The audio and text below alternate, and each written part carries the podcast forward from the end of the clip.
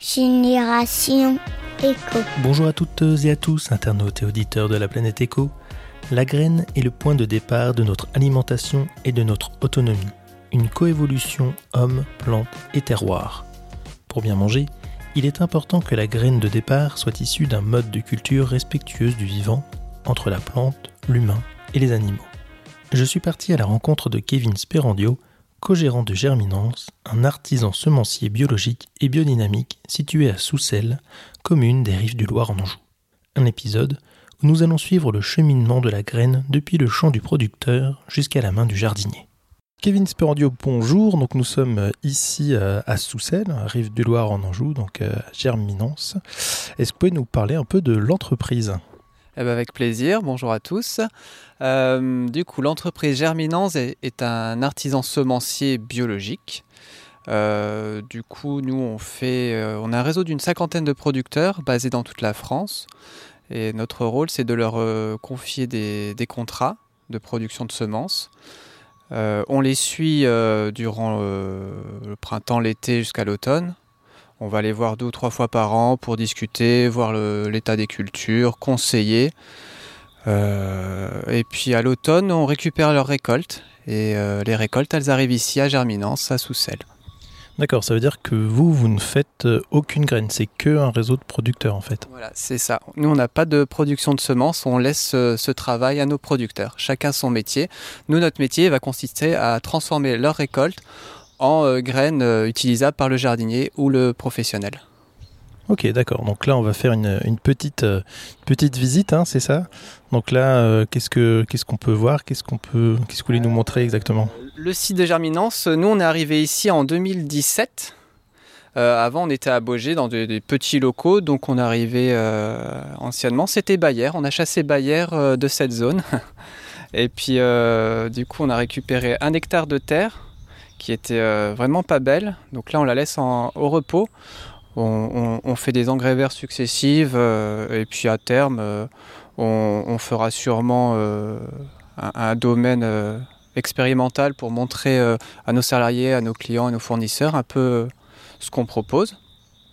Donc en arrivant, on a, on a planté des haies, ça c'est hyper important. Ça met un certain temps à s'installer, donc elles ont trois ans.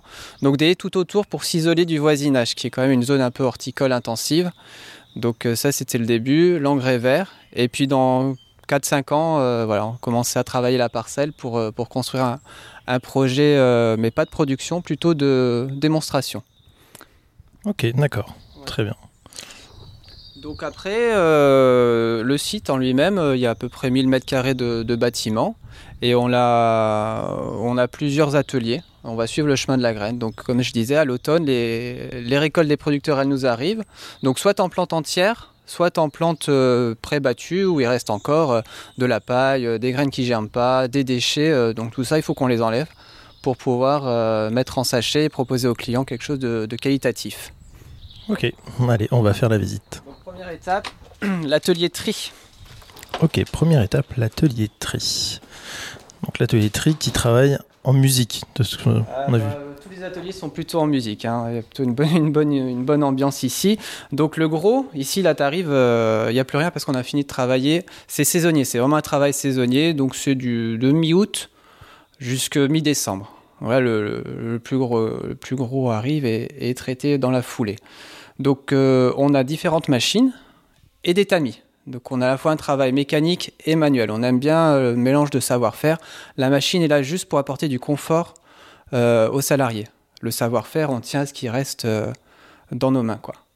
Donc on a toute une gamme de tamis, du très grossier. c'est pas du tout visuel avec le micro, mais en tout cas, tu vois, des grosses mailles jusqu'à des mailles ultra fines pour des graines toutes petites petites. Hein. Donc on, joue vraiment sur une taille de graine, euh, ça va de la graine de haricot jusqu'à de la graine qui est plus petite qu'un grain de poussière. quoi. Qu'est-ce qu'il y a comme plante qui est plus petite qu'un grain de poussière? Eh bien, une de nos plus petites, c'est la camomille, par exemple, où là, c'est vraiment minuscule. On a l'armoise annuelle aussi, qui est vraiment minuscule. C'est vraiment du sable. Je te montrerai, on en a au magasin. Donc, c'est hyper intéressant. Et puis, au toucher aussi, c'est hyper intéressant. C'est pour ça que le travail manuel, c'est vraiment euh, hyper agréable. Donc, ici, as, euh, selon les machines, on peut bah, battre la plante pour euh, virer tout ce qui ne nous intéresse pas, euh, donc c'est-à-dire la tige, les pailles, etc. Et après, on a un petit travail de tamisage. Donc on choisit les tamis qui vont bien pour ou enlever le gros déchet ou enlever le petit déchet. Et nous, là, entre les, entre les deux, bah, c'est la graine. Donc après la phase de tamisage, on a les colonnes. Donc c'est des colonnes, euh, celle-là elle est faite, euh, elle est bricolée par nos producteurs. Donc on a aussi ce savoir-faire là en plus. On fait les plans et on diffuse euh, pour que chacun soit autonome. Mais nous on en a deux. Donc le principe c'est que j'ai un courant d'air qui vient d'en bas, qui monte, et ma graine elle va descendre tranquillement. La graine qui est lourde, qui est dense, tac, elle va au fond. Et tout ce qui est léger, graine moyennement bien remplie, ou pas remplie, ou paille, ou poussière, hop, ça, ça file en haut. Et donc, je fais un tri sur la densité. Et ma bonne graine, elle tombe en fond, et puis là, c'est nickel. Ok, ça veut dire que cette machine-là, on va gérer les densités en fonction de la graine qu'on va, tamiser. J'ai un ventilateur hein, et la puissance du ventilateur, je peux régler la, puissance du ventilateur et en fonction de la taille de graine, bah, haricot, je peux mettre beaucoup de souffle et euh, la petite camomille, comme je disais, bah, ça va mettre un, un courant d'air très très très très très léger. Quoi. Et ça, ça me permet de faire un travail hyper précis. Hein. Donc j'ai d'autres machines euh, qui me permettent euh, bah, de soit euh, de travailler différemment la graine. Hein. Il y a des graines par exemple de carottes où elles, ont des barbes autour de la graine ou des poils autour des tomates. Donc certaines machines me permettent d'enlever ça. Donc ça, ça, permet de mieux les trier derrière. Le passage colonne est mieux s'il n'y a pas ces petites poils qui, nous gênent. et puis là, on a deux, salariés qui sont en pleine action donc sur le tapis. Donc c'est un tri visuel. Donc en fait, on fait défiler nos graines. Là, c'est du haricot. Et on va enlever tout ce qui ne nous convient pas. Donc des haricots tachés, des haricots cassés ou euh, ce qu'on appelle des becs de canne. Donc c'est des haricots qui ne germeront pas. Donc ça, aucune des machines qu'on a ne le fait. Les machines qui le feraient sont beaucoup trop importantes pour nous. Donc on, a cette activité-là. Donc tu vois, ça défile tout doucement. Hein, et puis on enlève, tac, tac, tac. Et puis ça, dans le sac, on n'a que la bonne graine. D'accord. Est-ce que euh, vos différents euh, collaborateurs changent de poste régulièrement ou pas du tout? Voilà, donc on a confirmation, c'est une heure et demie par jour, pas plus. voilà, bah, c'est vrai qu'on a des, salariés euh, polyvalents. Hein. Ils sont, on a 5 ou 6 saisonniers, parce que c'est une activité saisonnière, et on a 9 permanents. Et chacun a des tâches principales et des tâches secondaires. Donc Juliette est à la production par exemple, donc elle suit les producteurs pendant l'été et à l'automne elle peut s'occuper du nettoyage. Et donc là elle est avec Lénie qui est saisonnier et qui fait euh, bah, une heure et demie de tri visuel par jour et le reste du temps c'est de la préparation de commandes ou du conditionnement comme on verra après. Donc voilà, c'est vraiment, euh, on essaie aussi de, de jouer là-dessus. D'accord, ouais, c'est super ça, vraiment un concept intéressant. Et oui, effectivement, c'est un, travail très répétitif de, sélectionner à la main euh, les bonnes, euh, les bonnes graines. Donc une heure et demie, c'est super euh, de ne pas faire mieux. Ouais, donc ça c'est le bruit des graines hein, qu'on vient, d'entendre directement dans, dans, la machine. À la fin du tri, on a deux congélateurs. Ça c'est indispensable pour la, la qualité des semences parce qu'en préventif on congèle tous nos lots pour éviter les insectes et euh, bah, dans les haricots, c'est des bruches. Hein. C'est des gros insectes qui font les trous dans les graines. Donc ça, on ne sait pas s'il y en a, mais euh, on ne veut pas le savoir. Tout est au congélateur. Et les petites graines aussi. Donc ça, ça gage de qualité. Ok. Donc on va passer dans le prochain atelier. Donc normalement, entre l'étape de tri de conditionnement qu'on va voir, il y a une étape de germination. On va la voir à la fin. Donc il faut, garder ça en tête, je t'en prie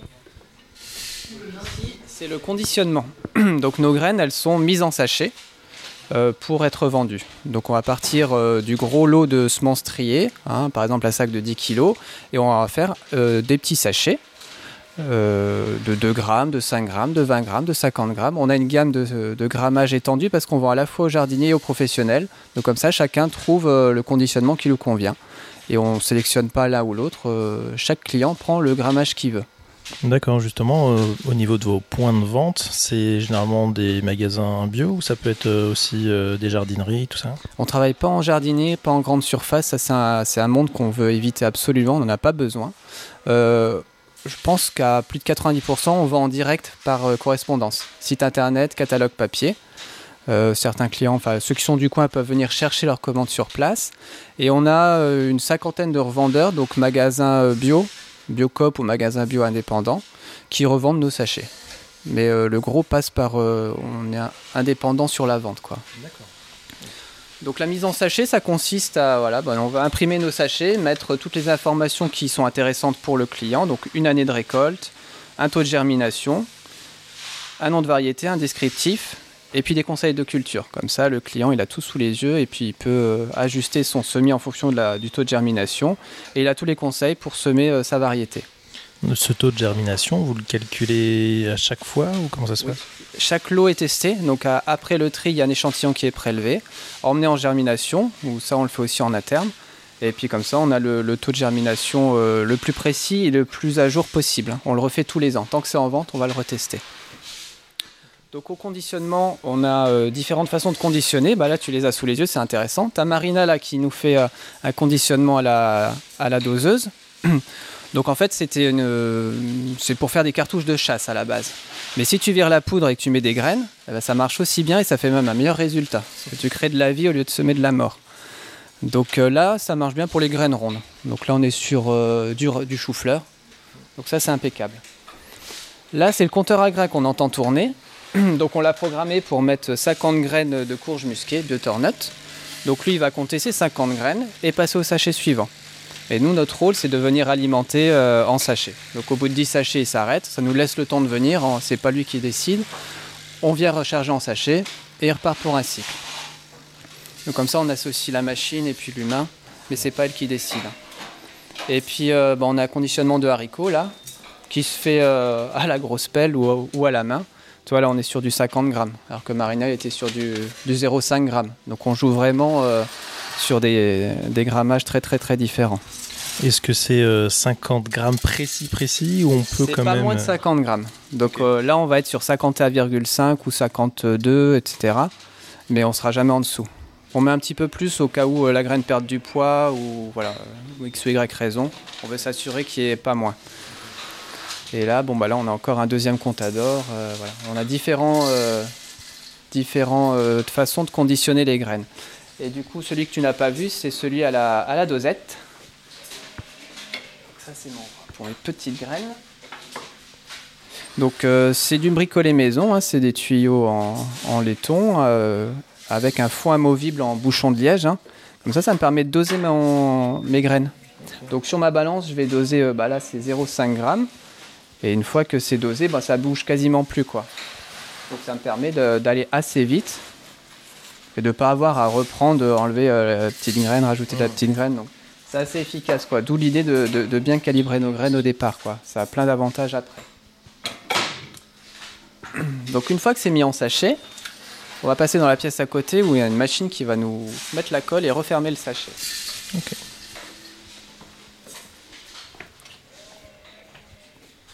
Donc ça c'est une machine des années 50 hein, euh, qu'on a récupérée chez un semencier euh, belge de l'époque. Euh, elle fonctionne toujours très bien. Et là, l'idée, c'est qu'elle va nous euh, mettre une petite languette de colle, replier le sachet, et puis à la fin du cycle, on récupère notre sachet fermé. Donc, euh, toutes ces étapes d'impression des sachets, de conditionnement et d'encollage sont faites par l'équipe conditionnement. Donc là, on est encore sur une polyvalence de tâches qui permet de ne pas avoir à faire le même mouvement pendant 8 heures par jour. Quoi. D'accord, et au niveau des, des cols, j'imagine, vous avez aussi euh, une colle euh, spécifique au col, c'est de la colle de loisir, quoi. Donc elle est, euh, elle est utilisable par tout le monde. Hein. C'est pas une colle trop forte, quoi. Donc là, nos sachets sont collés, on en fait à peu près 400 000 par an quand même. ok, vous faites 400 000 sachets par an. Ah oui, quand même. De, juin, et puis là, tu vois, on en fait toujours. Hein. Donc on alimente toujours le magasin. Donc après, il faut les ranger dans le magasin. Donc quand je dis magasin, c'est plutôt un espace de, stockage des, sachets conditionnés. Hein, les gens ne peuvent pas venir euh, et piocher à droite à gauche. le rangement n'est pas optimisé. Il n'y a pas la personne qui est là pour les conseiller. Donc c'est plutôt pour nous. Euh, c'est nous qui préparons les commandes ici. Ouais, on n'est pas comme euh, chez Amazon qui vient avec ses robots et qui vient tout ah, prendre directement. Pas beaucoup de robots ici. non, non, non. Encore une fois, la machine est là en complément de l'humain quand ça a gain de confort. Euh, par contre, il n'y a pas du tout de robot et tu verras, il n'y a même pas de code barre. Hein. Donc nous, on est, euh, nous ça, nous tient vraiment à cœur. Sur nos sachets, il n'y a, pas de code barre, il n'y a pas de douchette. Euh, enfin, les, les, personnes, ils travaillent avec leurs mains, avec leurs yeux, et ils ne sont pas derrière leur machine à scanner toujours la même chose. Hein. C'est-à-dire que c'est ensuite les magasins, par exemple, quand, notamment quand on parlait tout à l'heure des magasins bio, qui vont eux-mêmes remettre un code barre? Si c'est eux qui... Moi, je veux pas de code barre. Si c'est eux qui veulent un code barre, c'est eux qui mettent le code barre. Donc c'est simple, ils le savent et ils s'adaptent à ça, quoi. C'est aussi l'intérêt de. On a nos propres conditions. Hein, on, est, voilà, on a certaines valeurs qu'on ne veut pas modifier, hein, certaines qu'on peut, hop, on peut discuter, mais sur certaines, voilà, on est inflexible. Le code barre n'a rien à faire sur un sachet de semences. Nulle part ailleurs d'ailleurs. Donc ici, tu as 700 variétés, à peu près. Donc euh, les deux tiers, c'est des potagères, hein, donc les légumes qu'on connaît. Euh, on a une bonne gamme de fleurs et d'aromatiques et médicinales, et un petit peu d'engrais vert. En agriculture biologique, l'engrais vert est hyper important. Euh, donc voilà, nos variétés, c'est des variétés population.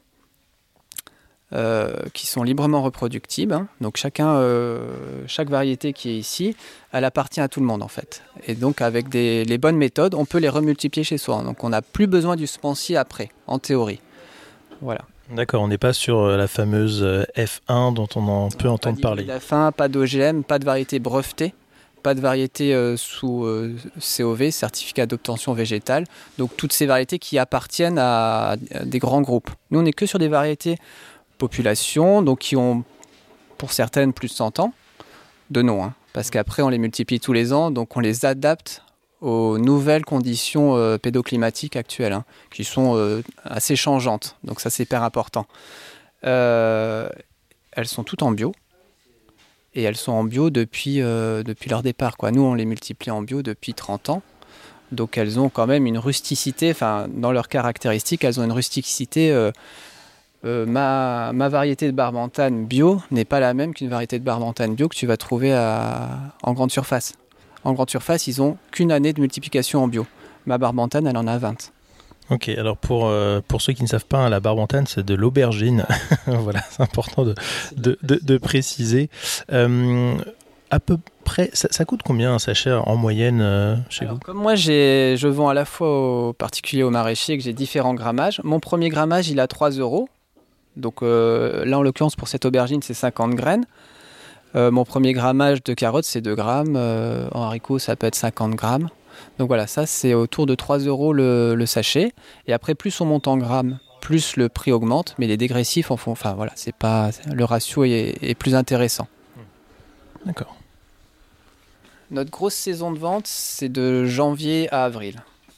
Après, on en vend toujours un petit peu, mais quand même beaucoup moins. On fait les trois quarts de notre chiffre d'affaires euh, sur cette période-là, donc c'est hyper intensif, c'est très saisonnier. Donc c'est pour ça qu'en plus de nos permanents, on a une équipe saisonnière qui vient nous aider à préparer les commandes, à les facturer et à les expédier. Donc comme ça, on est encore dans cette polyvalence de tâches qui évite d'avoir à marcher pendant 8 heures à préparer des commandes. Parce qu'en fait, notre bonne commande, il se présente comme ça. Donc on suit, euh, voilà, on, a du persige en Italie, on a du grammage, il veut 5 grammes, il veut un sachet. Donc voilà, nous on va déambuler dans le magasin, préparer notre commande, se poser, la vérifier, la mettre en sac, et puis après elle sera facturée. Oui, vous n'êtes pas du tout dans une logique de il faut absolument faire autant de temps de commandes dans la journée, tout ça et tout. Absolument pas, non. En plus, on leur dit de pas aller trop vite. Non, euh, ce qu'on veut, c'est qu'il y ait le moins d'erreurs possible, en fait. On est plus sur la qualité que la quantité. De toute façon, les, commandes, elles sont traitées assez rapidement. Hein. Il y a, au, plus gros de la saison, c'est 10 jours d'attente, hein, de préparation, au plus gros. Hein. Là, euh, là, on est à jour. Demain, c'est fini, quoi, ce, tas-là. Donc, on bascule sur, euh, sur les, commandes d'après. Donc, il n'y a, pas d'attente, quoi. Et c'est-à-dire que les autres moments de l'année quand même, parce qu'on fait des semis, on peut faire des semis toute l'année en fonction des, variétés, des fleurs, des, légumes qu'on va planter. Euh, mais c'est quand même la préparation du printemps finalement qui est vraiment le gros gros d'activité. Bah oui, on envoie notre catalogue euh, fin d'année, début de fin, fin, décembre ou début janvier. Logiquement, euh, pour optimiser ça, les coûts de les frais de port, etc. Donc le client va faire une grosse commande ah, il va commander tout, même ce qui va se mettre euh, à l'automne. Hein. Et puis euh, peut-être des petits compléments de temps en temps si, besoin. Quoi. Mais euh, normalement, le gros des commandes nous arrive en janvier. Et après, on en a toujours au cours de, la saison. Mais là, nos, saisonniers partent puisqu'on a, moins besoin d'eux. Et du coup, avec l'équipe permanente, on est en capacité de, suivre le, rythme pour toujours qu'il n'y ait pas trop d'attente entre le moment où le client passe commande sur Internet ou par la commande papier et le moment où il la reçoit par la poste. Donc euh, bah, j'ai des variétés euh, dites anciennes hein, qui sont très connues, euh, qui sont traditionnelles, on va dire, dont le nom est, connu. Par exemple, la laitue Reine de Mai, ça c'est des classiques. Et puis j'ai des variétés qui sont pas anciennes par leur nom. Bah, c'est-à-dire que les variétés, pour qu'elles soient anciennes, il faut qu'elles soient euh, nommées depuis plus de 50 ans. J'ai des variétés qui n'ont jamais eu de nom à l'époque, ou un nom très local, et que bah, voilà, nous, on, les récupère, et du coup, on va leur donner un nom ou, quelque chose à partir de, de, ce moment-là. Par exemple, la laitue paumée de Limoges, bon, bah, celle-là, elle est ultra locale, elle n'est pas connue ailleurs, et pourtant, bah, nous, notre rôle aussi, ça va être de la diffuser très largement. Parce que c'est une variété qui euh, répond à nos critères d'exigence, à savoir la rusticité, et le goût. Donc ça, c'est deux critères qui sont hyper importants. Euh, il faut que ce soit adapté aux conditions bio très extensives. Il faut que ce soit goûtu, quoi. Oui, ça c'est sûr. Est-ce que vous faites aussi, vous donnez des, des, conseils à vos clients sur euh, justement un peu la permaculture, tout ça, ou est-ce qu'on entend aussi beaucoup parler de jardiner avec la lune, ce genre de choses? Alors oui, Germinance, nous on est en biodynamie aussi, en plus d'être en, bio. On suit, euh, certains de nos producteurs sont certifiés Déméter, et la plupart suivent quand même euh, les principes de la biodynamie, dont le calendrier lunaire. Mais ça, c'est juste une toute petite facette, c'est la plus connue, de la biodynamie. Mais ça, c'est hyper intéressant pour amener des forces de vie en plus au sol, donc aux graines. Donc l'aspect biodynamique est hyper important pour, euh, pour Germinance, effectivement. D'accord. Et sur votre site internet, vous avez aussi des, pas des tutos, mais j'imagine des guides, ce genre de choses? Non, pas encore. Sur le site internet, on a les conseils de culture un petit peu plus détaillés que ce qu'on trouverait sur le sachet ou le catalogue. Par contre, euh, on n'a pas encore de, tutos, on n'a pas encore de, de guide technique. Euh, tout ça, c'est des choses qui sont en réflexion. Le jour où on aura le temps eh ben on le fera. Mais ça, c'est vraiment, euh, nous notre priorité, c'est déjà de, produire en quantité et en qualité les semences. Et puis voilà, petit à petit, effectivement, on réfléchit à de nouveaux, nouvelles présentations. Après, des tutos, il en existe plein sur Internet, donc euh, effectivement. Euh, autant les tutos on les trouve, autant la, les tubes paumées de Limoges, euh, tu la trouves pas partout. Donc euh, voilà, on essaie de prioriser ce qu'on peut. Mais c'est vrai que ça, ça nous tient à cœur de, à terme, faire quelque chose euh, voilà, pour déjà se rapprocher aussi de, nos clients. C'est pour ça que je parlais de, de domaine d'expérimentation sur la parcelle pour les faire venir. Et là, pareil, après, sur, sur des vidéos ou un guide technique, tout ça, c'est sans réflexion, ça viendra, mais quand ce sera mûr. Donc, chaque chose en son temps. On propose une petite gamme de livres. Hein.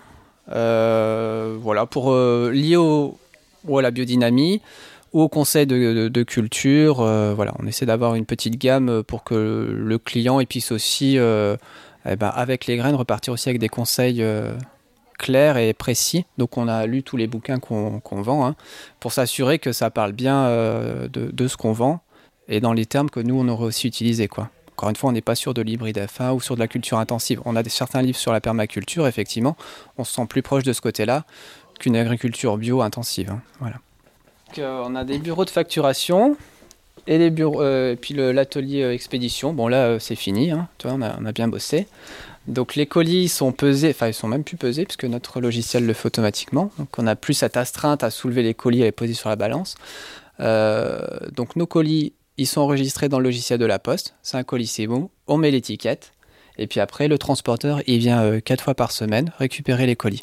Et ça part directement chez le, chez le client. Donc là, si on remonte un petit peu en arrière, je te parlais du tri et du conditionnement, et entre les deux, une étape de germination. Bah là, on est en plein dans cette étape de germination. Donc là, on a Audrey qui est en train de, de compter les graines de melon. En fait, on va mettre 25 ou 50 graines dans des conditions optimale pour la germination. Et dans une semaine ou 15 jours, on va venir, euh, enfin, on va compter régulièrement. Et au bout de 15 jours, on va se dire, bon, bah, sur les 50 que j'ai semés, j'en ai 45 qui ont germé. Donc, ça me fait un taux de germination de 90%. Et donc, ça, c'est réalisé en interne. Comme ça, on a la formation tout de suite, dans les conditions les plus proches des conditions de nos clients. Et c'est ce qu'on met sur notre sachet. Donc, j'ai différentes façons de, de, faire des tests de germination. Là, on est sur du papier buvard. Hein. Classiquement, un papier buvard humidifié. Hein. Et puis après, ce sera mis au chaud, puisqu'on est sur une graine qui a besoin de chaleur. Un petit peu plus loin, j'ai aussi des essais en terreau. Donc ça, c'est très joli, quoi. Quand tu vois ça, euh, toi, la, boîte est pleine. Hein. Mm. Donc là, c'est un poivron. On a dû en mettre 50. Et j'en ai peut-être bien 50 qui ont levé. Hein. Mm. Donc ça, c'est magnifique. Hein.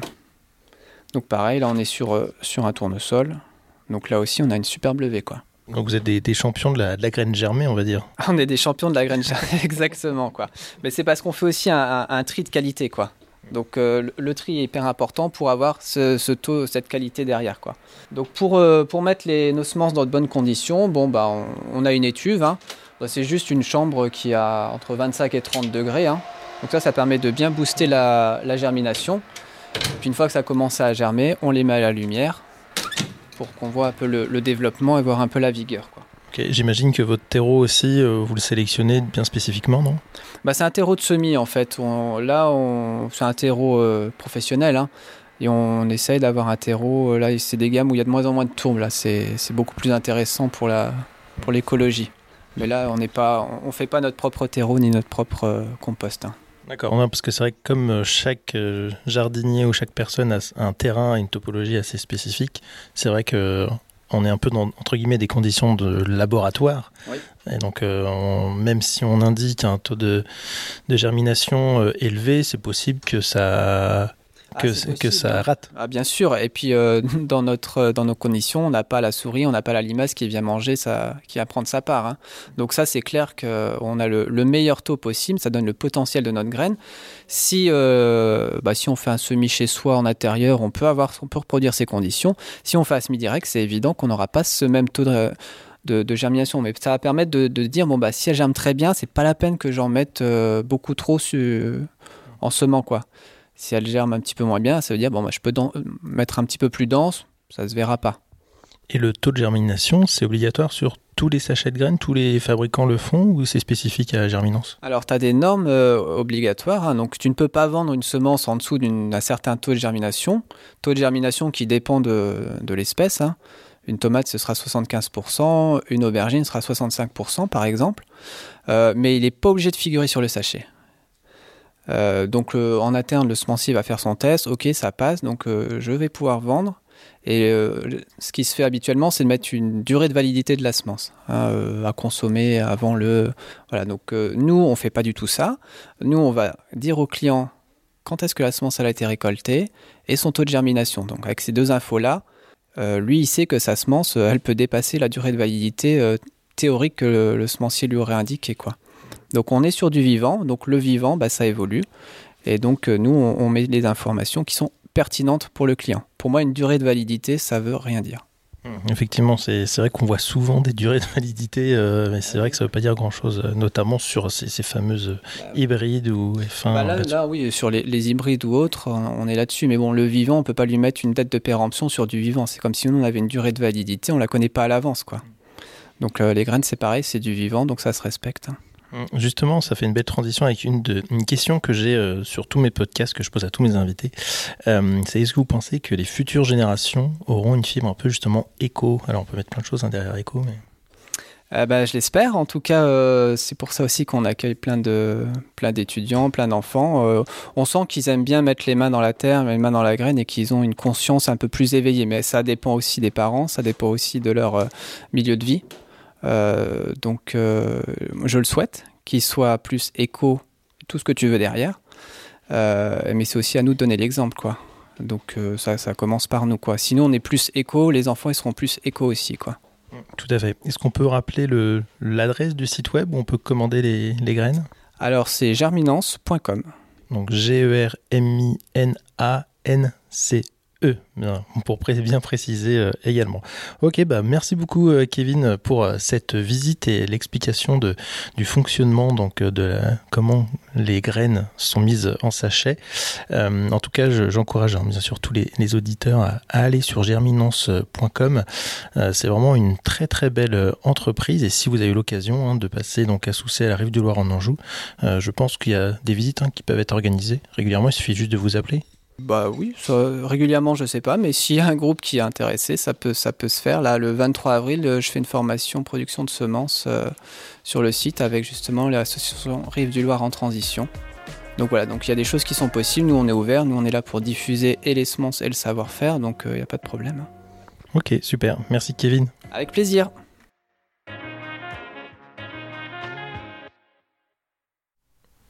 Vous venez d'écouter un nouvel épisode de Génération Echo. Merci pour vos partages et commentaires. Et je vous dis à bientôt à l'écoute de Génération Echo.